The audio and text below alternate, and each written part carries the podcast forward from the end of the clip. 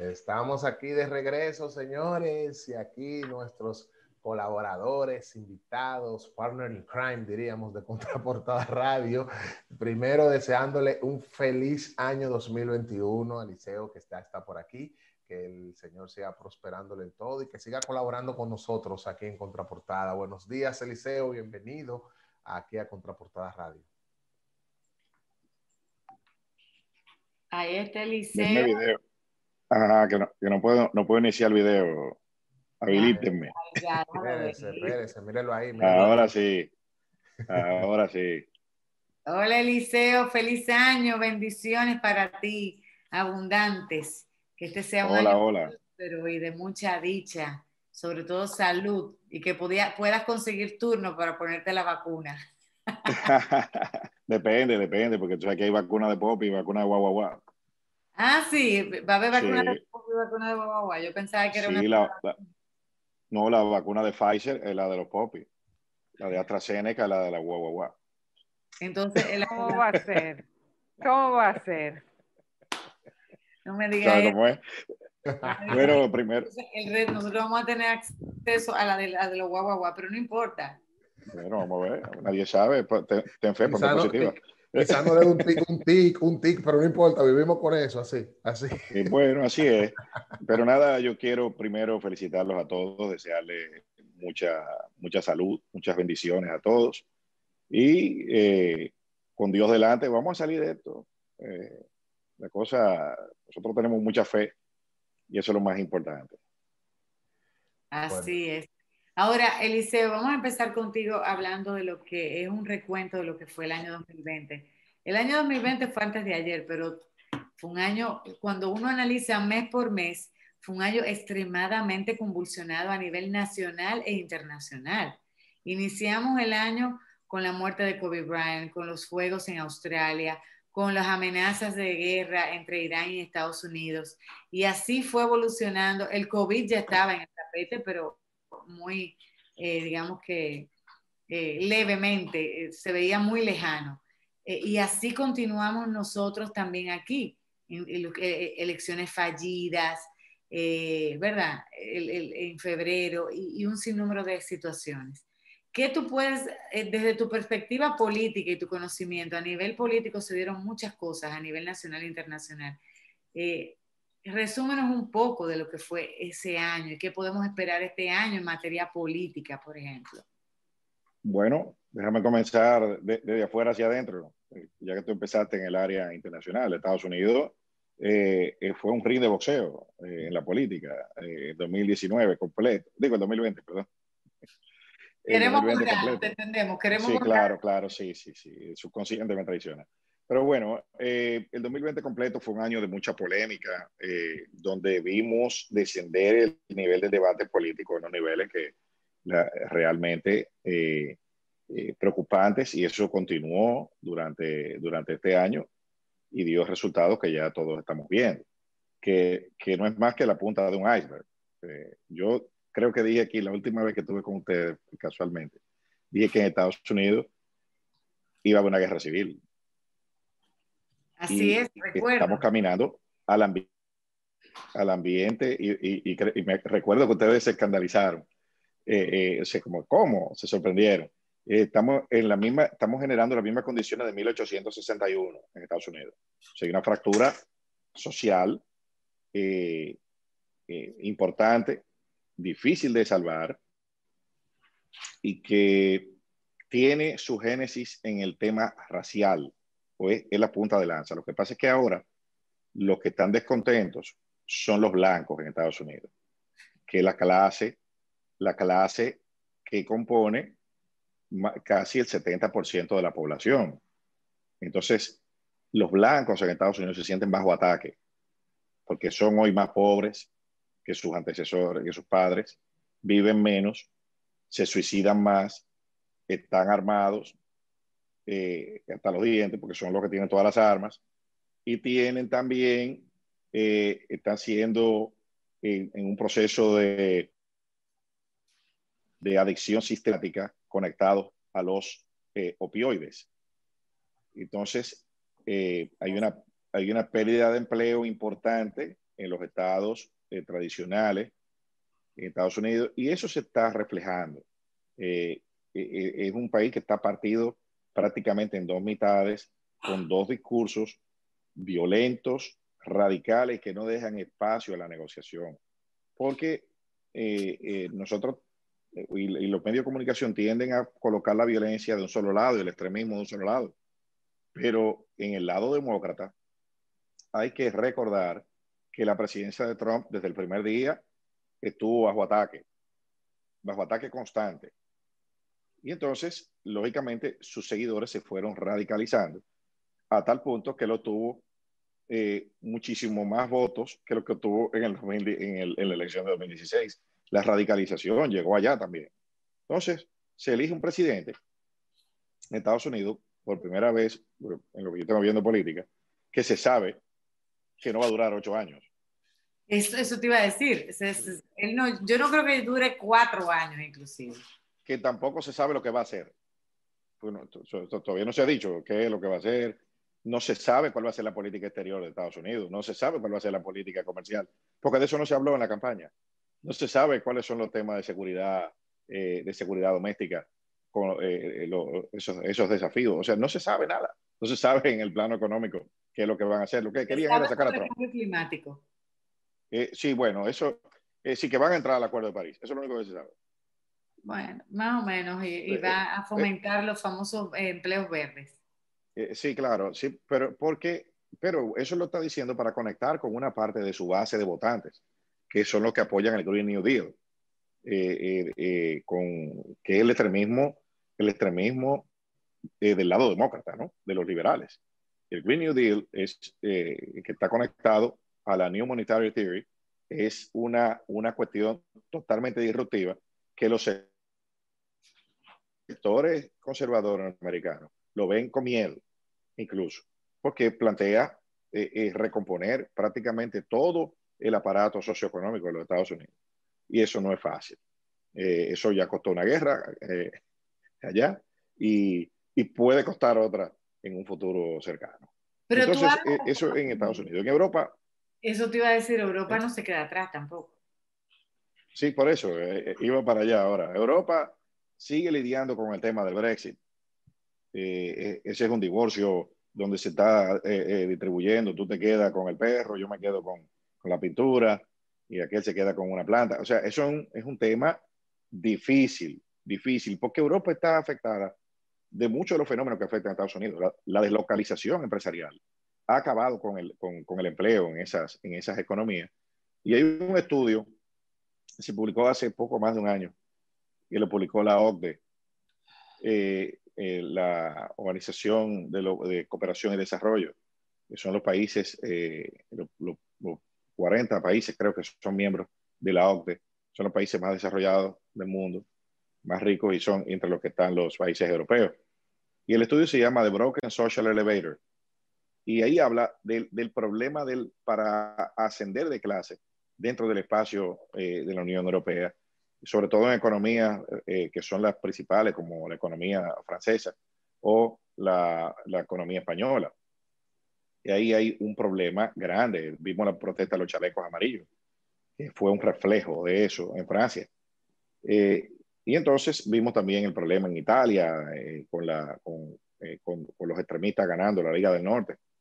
Eh, y, y, todos los problemas de, de, eh, manejo político interno que eso ha traído. De modo que eh, vamos a un, a un, estamos en una etapa peligrosa e interesante en la historia mundial y en el acontecer político y económico.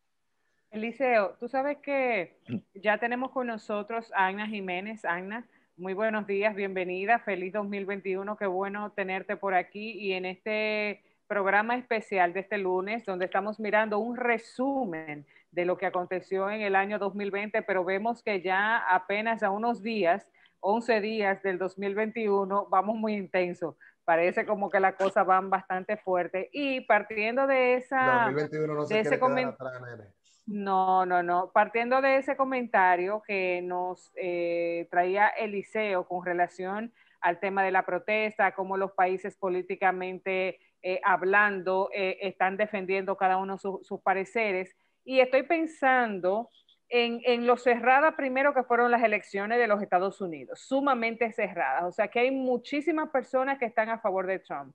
Yo creo que el primer día y el segundo día de, de lo, después de lo que pasó en el Capitolio, el mundo entero estaba indignado. Sin embargo, ayer tuve la oportunidad de hablar con una persona eh, que en su momento eh, tuvo un papel muy importante aquí en el país y su esposo es eh, americano y ella, su esposo estaba indignado como gringo, estaba muy triste, estaba pasando por un lapso de eso cuando tú dices, óyeme, lo que está pasando en mi país, esto no puede ser, pero incluso a favor de Trump, no necesariamente en contra. Entonces, e, e, ella me decía, ella me decía, es que lo que viene no va a ser bueno. Entonces, mirando esto, que ya hay una, una población gringa americana, gringo gringo, que no tienen que ver con los latinos, que dicen lo que viene no, no va a ser buena y no queremos quedarnos quietos, ¿tú crees que este sea un año bastante difícil para, para el nuevo mandatario? Hola a todos, ¿cómo están? Feliz año. Bueno, pues sí, creo que sí, que va a ser un año muy difícil porque es un año de muchos cambios. Tú sabes también que el presidente Donald Trump en, esto, en estas últimas semanas antes de que tenga que entregar su, puesto, ha, hecho, ha tomado muchas medidas y ha hecho muchas cosas, eh, poniendo aparte lo que ha sido el escándalo mundial, que ha sido lo, de lo del Capitolio, pero definitivamente él ha tomado algunas medidas. Bueno, que ahí Eliseo está, que es nuestro perfecto analista y experto. ¿Cómo estás? hola, hola, eh, ¿cómo estás? Bien, gracias. Ha tomado muchas medidas de índole de, de política internacional, de de índole diplomático, medidas internas, eh, que mucha gente dice que poniéndosela un poco difícil al nuevo presidente cuando entre, pero si lo analizamos desde otro punto de vista, eh, sí, es cierto, se le va a poner un poco difícil, pero también son medidas que a entender de él y de su equipo, si no las hubiera tomado él, no se hubieran reflejado como una realidad en manos del próximo presidente. Eh, son mentalidades completamente diferentes, son filosofías eh, diferentes, son estilos de gobierno que van a ser diferentes porque están influenciados por diferentes lineamientos políticos, sociales, em, y realmente va a ser complicado. Desde el punto de vista de votos electorales no fue tan reñido, pero desde el punto de vista de, votantes, eh, digamos que sí lo fue, porque fue, o sea, dentro de la historia de las elecciones aquí en los Estados Unidos es la, la primera vez que se ha, que ha votado tanta gente por uno y por el otro, ¿no? Pero definitivamente el panorama está enrarecido. Eh, las ventas ahora mismo en materia de real estate, que sabe que es una de, mis áreas de expertise, están paralizadas. Eh, las ventas también, a pesar de que los intereses están muy bajitos para, para los préstamos, pero todo está paralizado porque está la incertidumbre que siempre se presenta cuando hay un cambio de gobierno de qué va a pasar y más con el tema de, que todavía estamos con la pandemia, de que hay una segunda cepa, de que todavía las vacunaciones están a una escala muy pequeña. Eh, son muchos elementos en la mesa en este momento que enrarecen todo el panorama y que definitivamente le es muy retador al nuevo presidente que va a ocupar en unos días y le es muy retador al pueblo estadounidense, no solamente los estadounidenses originarios, Mm, simpatizantes de Trump están con esa eh, visión, sino también inclusive muchos latinos. Es realmente muy enrarecido el panorama en este momento. Teo, ¿qué tú opinas de eso? Una de las cosas que yo sí he visto, eh, eh, hay una separación después de los hechos del Capitolio de lo que son los trompistas de los republicanos de cierta manera. Muchos de los republicanos, Ted Cruz, eh, Marco Rubio, eh, Graham, todos eh, están dándole la espalda. y lo vimos en la, en, la, en la asamblea cuando la mayoría, muchos de ellos que iban a abogar por el, por el, el, el, el famoso fraude o el conteo, que al final terminó perdiendo. se insistió tanto en el conteo presidencial que terminó perdiendo la Cámara y el Senado. ¿Ustedes ven esa polarización de que Trump ahora eh, hay una división del Partido Republicano y entonces tengamos los trompistas o los maganazis, como ahora le están llamando en las redes, eh, y los ¿Y, los republicanos? Sí la hay, sí la hay. Ah, sí, Eliseo, adelante, tú primero, para que ah, tengas para tener un panorama más global. Yo, yo, voy a, primero, primero voy a, comenzar tomándole prestado una frase a, Hillary Clinton. Hillary Clinton dijo en una ocasión, you can grow snakes in your backyard and expect they're gonna, bite your neighbors. ¿Entiendes? Entonces, ¿qué, ¿qué, sucede? Ella dice, ella dice, eventually, those snakes are to turn on whoever has them in the backyard. ¿Tú ves? Entonces, eso es lo que está pasando en Estados Unidos. Ni más ni menos. Y le va a pasar a los demócratas. Porque esas serpientes que ellos criaron para atacar a Trump, ahora los van a atacar a ellos. Eh, eh, eh, ¿Entiendes? O sea, ese método de, de, de, guerra, vamos a decir, de guerra sin, sin regla, de atacarle a la familia, de atacar esto, de esto es un falsificador, esto es esto, lo otro, eso ahora le comenzó a salir en la campaña con los ataques a, Hunter Biden y va, esa va a ser la, la tónica de este gobierno. Porque, ¿qué sucede? Trump podrá no estar en la Casa Blanca, pero el sentimiento está ahí. O sea, ese grupo que está inconforme, que está radicalizado, está molesto, que cree que le robaron las elecciones, porque hay, hay yo, yo vi la semana pasada cuatro encuestas y la que menos porcentaje eh, tenía eh, esa, esa, la idea de que se había robado las elecciones entre los votantes de Trump, tenía 66%. Entonces estamos hablando de casi 75 millones de norteamericanos. Correcto. Cuyo 66% entiende que se robaron las elecciones. Exacto. el, daño, el daño institucional de credibilidad en ese sistema está eh, es de dimensiones incalculables. Y si tú ahora te pasas cuatro años martillando eso, de aquí a, de aquí a que vengan las próximas elecciones, yo creo que en el próximo torneo electoral va a haber problemas porque, reitero, eso no se va a ir con Trump. Es un sentimiento que hay ahí gestado que comenzó, ese sistema comenzó a dar señales de debilidad en el año 2000 con la elección de George Bush que pudo terminar su mandato de forma exitosa porque vino el 11 de septiembre y ahí la, la cosa, la página pasó y todo el mundo se nucleó alrededor de eso.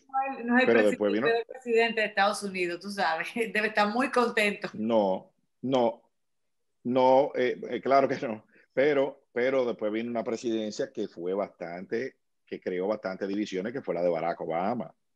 Un presidente que se manejó muy bien en los medios de comunicación, pero que a lo interno de Estados Unidos dinamitó hasta su propio partido. Eh, en el, Partido Demócrata, ustedes recuerdan el, el affair eh, de Hillary Bernie Sanders con la candidatura en el año 2016, donde los seguidores de Bernie Sanders fueron con un tape en la boca a, la, convención demócrata, porque entendían que le habían robado la convención.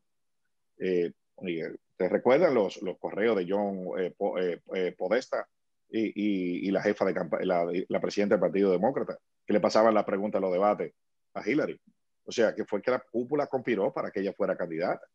Y todos los e-, escándalos de corrupción con los rusos, de la agencia Rosatom y demás. O sea, en la política norteamericana viene en un franco, un franco proceso de caída tiempo. Y Trump era, por eso que Trump gana. Trump es un presidente antipartido, que viene a acabar con todo eso.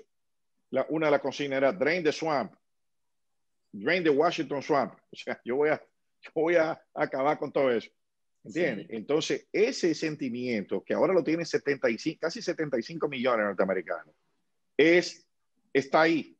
Y ya no es Trump que lo encarna ni los republicanos. Yo sé que la pregunta era, trumpistas, republicanos. Trump está peleando con, con, la cúpula de su partido desde el año 2016. Recuerden que tuvo que ganarle a la oligarquía rancia del partido. A Jeff Bush, a Ted Cruz, a Marco Rubio le tuvo que ganar a todos. Y todos en algún momento, por supervivencia política, pactaron con él. Pero ahora quieren desmarcarse porque aspiran a heredar el partido, pero ya es muy tarde, porque Trump construyó todo alrededor de él, no del partido. El partido continúa el proceso de debilitamiento. Así eh, mismo. igual que los demócratas. Los demócratas capitalizaron un sentimiento, un sentimiento de rechazo, pero no es que tienen una base electoral eh, eh, que le permita ejercer un liderazgo y controlar. Tiene un presidente sin liderazgo. Y eso es fatal en un proceso como este. ¿Quién es el árbitro en Estados Unidos? Ya no hay árbitro. Ya las elecciones no sirven, los tribunales no sirven, ya no sirve nada. O sea, ahora, ahora están todos en un, en un, ring de boxeo, eh, mitad y mitad, sin quien sin un liderazgo ni una ideología que los, que los oriente. Y ni, siquiera, y ni siquiera los medios son eh, un referee porque ese 75 eh, eh, millones de personas que tú estás señalando, Eliseo, ciertamente, opinan también, en encuestas se ha salido reflejado, que hay una polarización de los medios porque es como si fuera un plan, un plan macabro en el que todos se han unido con un fin específico, en el que cada quien va a tener una tajada y hasta los medios, obviamente, están en esa bolsa y por eso ni siquiera son referees en este momento. O sea, ahora la gente tampoco cree en la prensa porque piensa que está polarizada y que, y que está em, confabulada, porque los que están detrás de los medios de comunicación, es lo que dicen, están eh, con, con una tajada del pastel a futuro y tienen que estar manejando y manipulando las cosas de tal forma que, que ese efecto se cause en la población. Entonces la población ahora mismo tampoco le crea los medios porque entiende que es, que es parte de. Pero, y de hecho, mira, puede que sea así, pero también te voy a dar mi punto de vista como consumidora. Yo veo muchos cambios en muchos periodistas que tenían una postura definida en contra de Trump pero que ahora es un asunto hasta patológico. O sea, se ve muy intencional. No se ve una pluralidad ni se ve una parcialidad como deberían tener los medios. O sea, es a la franca. Es hasta insultos que, rayan con, con lo burdo y con la maleducación. Porque si bien es cierto que el presidente Trump ha cometido muchos errores y que marcará la historia de los Estados Unidos con esto que ha alentado de, toda esta turba en, el Capitolio, no menos cierto es que sigue siendo un presidente y que tiene una investidura y que hay, tú sabes, unos parámetros de respeto en cómo nos debemos manejar en los medios. Pero todo el mundo, en, su mayoría, vamos a decir en un 99% de los medios, un ataque tan frontal y tan desenfadado y tan burdo como podemos hacerlo y nadie nos va a hacer nada ni nos van a sancionar. O sea, eh, hay una forma en la que se ha estado manejando las cosas que mm, si bien es el presidente de los Estados Unidos, sea quien sea, el, mm, vamos a decir, el, mandatario más importante del mundo, desde el punto de vista de la connotación en, todo, en todas las aristas que tengan que ver con, con el dominio popular y con el dominio mundial, eh, no se le está dando ese tratamiento, se le está tratando como cualquier cosa. Y eso es preocupante porque eso se puede generalizar, no importa quién ocupe esa, esa posición en el futuro. Tú sabes que una de las preguntas que yo tengo para ustedes es justamente, eh, ¿dónde está Kamala Harris? Buena pregunta. Ella está ahí, pero tú sabes, que, bueno, Lara ahí es que tiene que responder dentro del punto de, estrategia política. Es una estrategia el ella hacerse que no está, pero está. Claro, claro. Mientras tanto, es mejor que esté así por ahora. Correcto. Eh, una de las cosas que eh, viendo las redes, yo me me topé con un post de Terry eh, Button, no sé si, eh, bueno, ella habló, es Terry Button Hist, eh, tiene un perfil en, Instagram, en, Twitter, ella es simpatizante republicana y es activista.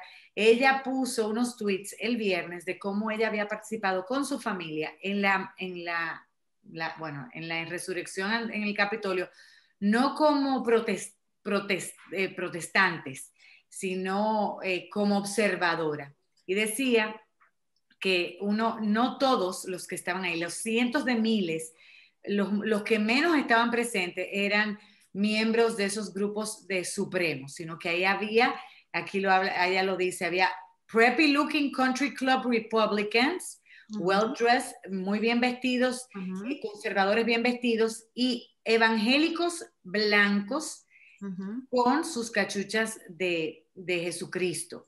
Entonces decía que no todos los que estaban participando en el Capitolio eran eh, revoltosos, por decirlo sino que era, exacto, no eran los maganazis, sino que eran... Es verdad, es verdad, Lara. Ustedes se recuerdan que cuando pasaron las elecciones hicimos un análisis en el que entramos varias, varios lineamientos en el, en el cual, dentro de los cuales tocamos el aspecto religioso y profético.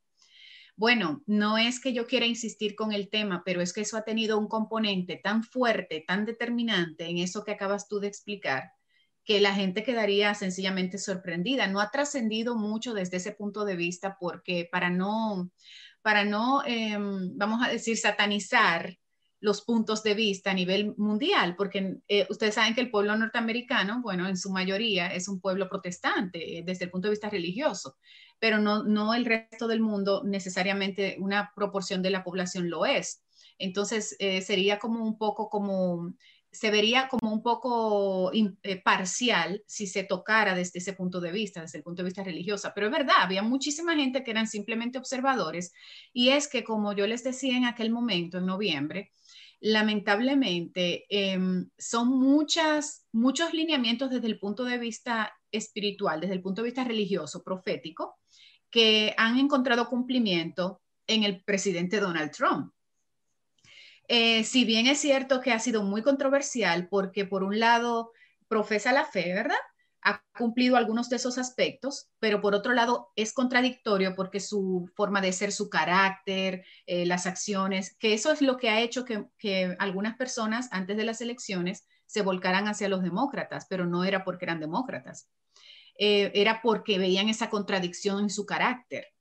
Entonces, eh, pero sí es cierto que había muchísimas personas y muchas personas piensan y fueron en esa, a esa protesta no a hacer disturbios, sino a observar o apoyar desde ese punto de vista porque entendían que si venía el otro presidente, el que fue electo, Joe Biden, eh, que tiene un pensamiento completamente diferente, una formación y una visión religiosa completamente diferente, eh, iba en, cierto sentido a, dañar, entre comillas, algunas cosas que ya se habían logrado desde ese otro punto de vista. Entonces, la visión general del pueblo estadounidense es, influye mucho la parte religiosa, la parte espiritual, la parte de protestante de la religión. Entonces, ahora se va mucho a la parte de cumplimiento, a la parte de... Entonces, por eso el presidente Donald Trump hizo muchas, tomó muchas medidas en estos días, en estas últimas semanas, eh, y todas, casi todas, han sido encaminadas a eso, a garantizar ciertas cosas que obstaculicen la globalización, porque él no es pro globalización,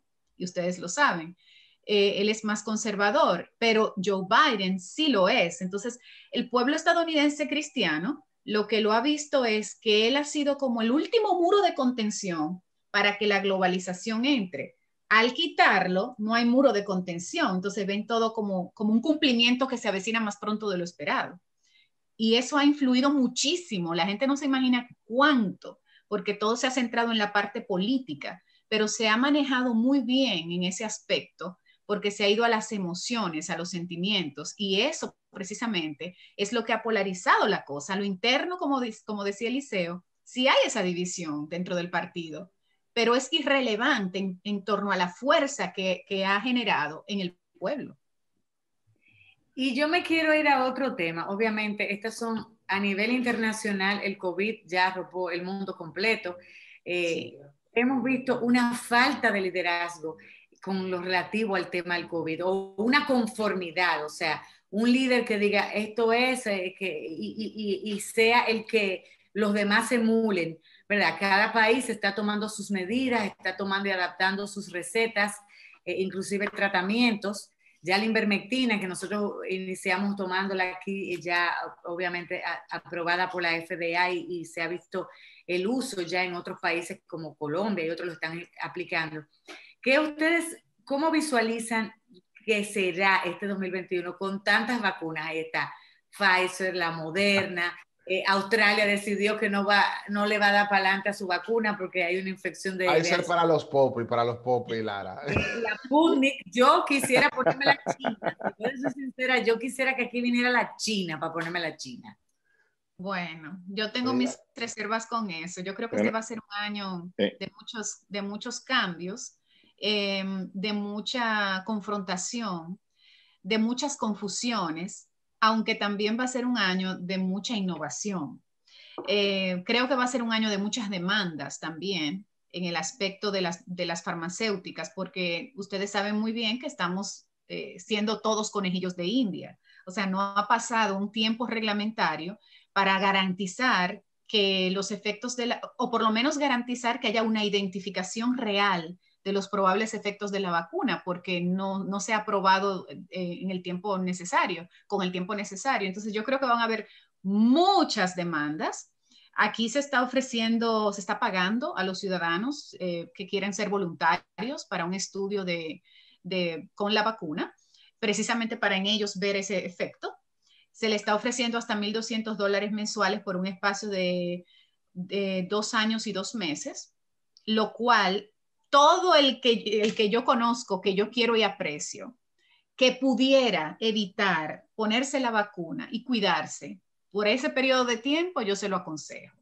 Si no ponen ya las medidas de que no puedas viajar si no la tienes, de que no puedas trabajar si no te la pones, si no estás expuesta a esas medidas y lo pudieras evitar, Lara, ni siquiera la China, por favor. Ya yo vi que Ana era la vacuna con la pop y la bobanina. Ana, Ana, yo dije Ana, Ana es de los antivacunas.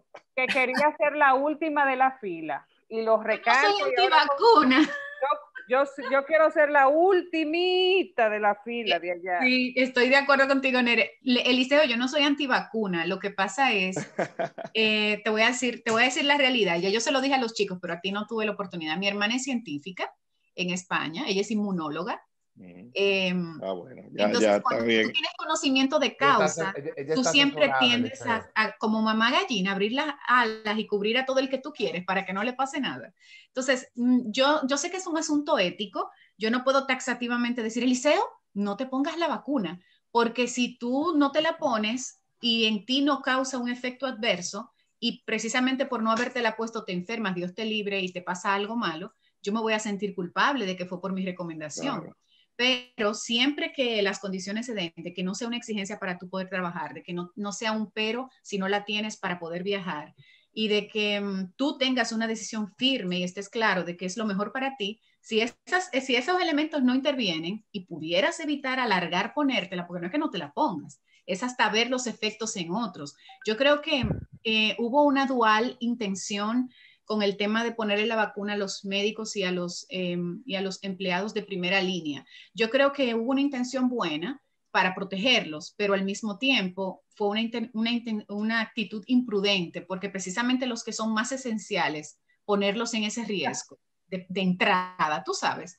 Y en segundo lugar, a los, a los mayores de 65 años, que ya aquí donde yo estoy, en esta ciudad, ya empezaron a vacunar desde la semana pasada. Entonces, realmente es, un poquito cuestionable. Si te fijas, aunque los médicos son los primeros en, haberse puesto la vacuna o las poniendo, eh, hay muchos hospitales aquí que se les ha dicho como una, una medida obligatoria, no se les ha puesto como una medida opcional. Entonces, si no te la pones como médico aquí, estoy hablando porque en España no es así, Em, entonces no puedes seguir trabajando como doctor hasta que te la pongas. O sea, es una ah, condición que le están Esto se ve como tipo de las películas. Esto se ve como tipo de las películas que para tú poder acceder, para hacer cualquier... Yo creo que le había mencionado a ustedes que vean la serie El 3%. Eso lo había mencionado. Vean la serie El 3%. Es una situación similar este en Netflix de una serie brasileña con un con dos, con dos tipos de, personas que totalmente, uno entran supuestamente a un famoso paraíso, pero tienen que ponerse una vacuna que lo esteriliza totalmente, pero viven ya eh, eh, eh, con comida, con espacio, y los otros están en un lugar totalmente abandonado y que no tiene absolutamente nada, no tienen agua, no tienen comida, no tienen nada, tienen que comer ratones, tienen que comer un sinnúmero de cosas así. Véanla, es un, trata eh, temas muy puntuales de la sociedad y cuando Ana menciona este tipo de cosas con la obligatoriedad, que se le está eh, imponiendo quizás a estos profesionales de la medicina, pues entonces nos estamos viendo que lamentablemente nuestras libertades no las tenemos, no tenemos una libertad de poder elegir si me la quiero poner o no me la quiero poner. Si existe el pero, como dice Ana, pues entonces nos tocará a muchos de nosotros hacerlo. Para la ciudadanía es opcional porque estamos en una primera fase pero ustedes van a ver, o sea, no quiero ser profeta, boca de profeta, pero ustedes van a ver cómo a medida que va pasando el tiempo y el liceo que tiene una visión más global, em, va a irse obligatorio, o sea, poniéndose obligatoriamente en, en los diferentes eh, aspectos profesionales, o sea, va a ir eso increciendo a, a un ritmo que en un tiempo determinado, probablemente en unos meses, ya sea una exigencia de todos, no solamente de los hospitales a su personal, sino también que se va a ir eh, globalizando, globalizando la tendencia y hasta, hasta debutar en lo que yo ya les he mencionado antes, en el pasaporte sanitario. Si no ya las universidades la vacuna, en Boston ya tiene fecha de ponerse la vacuna en abril. O sea, ya la universidad le notificó, es sí o sí. Sí. Eh, no hay opción. Yo pienso que, yo, yo pienso que eh, vamos a entrar en una etapa interesante con esto. Eh, primero, el desafío logístico que implica vacunar a todo el mundo. Sí. España, que es uno de los, de los, de los primeros países que ha recibido la vacuna, está teniendo problemas para vacunar a, su, a su, población, porque eh, una cosa es tener la vacuna y otra cosa es que llegue a donde tiene que llegar. Igual el, eh, el, gobierno francés también hace dos días emitió, cuando por cierto endureció las medidas eh, de confinamiento, habló también del, del, tema de la logística de la vacuna. Y entonces eso hace que uno piense en países como el nuestro, donde la población está precariamente identificada, donde, porque por ejemplo decían los franceses que ellos habían identificado ya las personas mayores de 75 años con enfermedades o con condiciones eh, eh, de vulnerabilidad o condiciones de salud. Esos son los primeros que se van a vacunar. Además de los médicos, enfermeras, eh, bomberos, policías y demás. Van a vacunar a la población vulnerable. Después a, a los jóvenes vulnerables. Después, o sea, ellos tienen ya en todo este tiempo que ha estado la pandemia, ellos lo han utilizado para ir identificando su población. Entonces yo pregunto, nosotros, o sea, nosotros que no sabemos nada, o sea, que, que, todavía estamos bregando para que la gente no beba de noche y, dándose golpes con la policía y, y, que la gente dice uno que beba jugo de limón y que haga gárgara, etcétera. O sea, ¿cómo nosotros? Ahora de que viva por Sí, sí, ¿cómo nosotros vamos a resolver eso con, por ejemplo, las autoridades que pueden estar todo lo bien intencionadas que estén, pero que han dado muestra de que no saben qué es lo que, que, sea, qué es lo que hay que hacer. Yo tengo un eh, enfoque en torno a eso. Yo, quería decir algo, Ana. Yo tenía, en, al inicio del programa, yo decía esa preocupación. Yo soy pro vacuna. Y yo decía que una de las cosas que me preocupa es la logística de cómo vamos a llevar eso, cómo el gobierno va a implementar eso. Ya en Colombia se creó una aplicación donde la gente se pre-registra y ya con todos los datos y te van asignando fechas de acuerdo que van de, de, ¿cómo se llama? Evacuando a los grupos prioritarios. Eso va ser déjame, decirte, déjame, decirte, déjame, decirle algo, señores. El, el, eh, el, estaba viendo la, la, los preparativos que están haciendo en la ciudad de Nueva York para vacunar. Y dice Bill de Blasio que ellos están preparados para poner 100 mil vacunas semanales. O sea, tienen capacidad para poner. No es que, no es que va a poner 100 mil, es que tienen capacidad. Entonces, son, esos son 400 mil vacunas mensuales. Por 12 meses son 4.8 millones de vacunas. Manhattan tiene 8 millones de habitantes. Y son dos dosis y hay que ponerle. Son dos entonces, dosis. Entonces tú en un año, en un año, si tú utilizas el 100% de la capacidad que tú dices tener, tú vas a vacunar a la mitad de la población de Manhattan con una efectividad de un 70% eso se va a acelerar, eso se va a acelerar, Eliseo, porque em, ahora, por ejemplo, República Dominicana no tiene esa capacidad, otros países no la tienen, por eso no hay una exigencia de obligatoriedad para la población, porque no está la plataforma para poder responderles y exigirles obligatoriedad.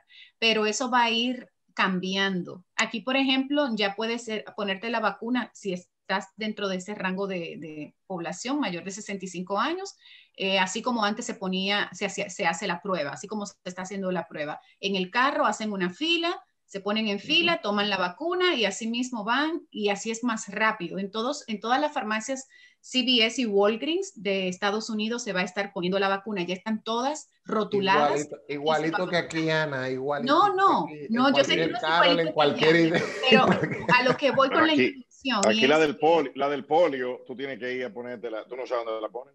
Sí, pero ¿saben una cosa? ¿Saben cómo es que todo se va a mover más rápido? Recuerden que allá no había tampoco una plataforma para hacerse la prueba y ahora las cosas están fluyendo mejor. Al principio era un desastre y ahora están fluyendo un poquito mejor, pero ¿saben, ¿saben por qué todo se va a acelerar y por qué todo se va a buscar una vía de, aceleramiento, aunque en este momento no lo veamos, porque va a ser una política de Estado. Se le va a exigir a los gobiernos que a lo hagan, si no se van a excluir.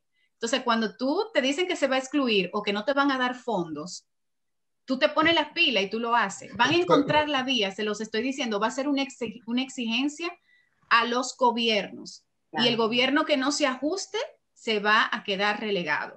Yo les voy a pedir disculpas que me voy a tener que retirar porque ustedes saben que aquí es una hora menos, pero tengo que llevar a mi, a mi hijo más pequeño a la escuela antes que le pongan tardanza. Pero les dejo, les dejo con, con mi cariño de siempre, con un abrazo a cada uno. Siempre es una gran alegría y un grandísimo aporte esa retroalimentación que ustedes me dan y, permitirme participar junto a ustedes. Les mando un besito muy fuerte, los quiero mucho a todo el grupo. No, justamente, gracias Ana, justamente eso vamos a decir, señores, hay que dejar temas, como el Pampa Mayo, estamos iniciando enero y hay muchísimas cosas que se van a, tratar. Así que Eliseo, ya tú sabes que en tu chat vas a ver muchas llamadas nuestras y eh, escribiendo. Para mi honor para seguir tratando temas como este. Queda mucho el tema, algo que Lara habló al principio ahorita, de la tanto rectificar, arreglar, echar para adelante, echar para atrás, como que esos carros cuando se chivan, echar para adelante, echar para atrás, tenemos que hablar un poco de eso. Prueba y error. Más adelante. Prueba y error, pero... Mucho. Pero mucho. Así que, A veces más error que prueba, tuyo. Gracias, gracias, Eliseo, por estar con nosotros también. Eh, señores, quisimos hacer un compendio básicamente. Obviamente nos centramos en este tema que ha sido tan importante y tan convulso con el tema de, la vacuna, porque eh, tienen muchas opiniones encontradas, personas que dicen que sí, otros que son pro vacuna, pero me quedo hasta el final, o pro vacuna, pero tengo miedo de, que me puede eh, cualquier efecto secundario que me pueda realizar. Así que de eso estaremos tratando más adelante. Así que, Eliseo, muchísimas gracias. Vamos a hacer una brevísima pausa. Ay, cuántas crisis. Ay, cómo usted se puede preparar para, para este año, porque el 2020 fue una escuela para eso. Así que vamos a ver cuando regresemos en el segmento Tu reputación.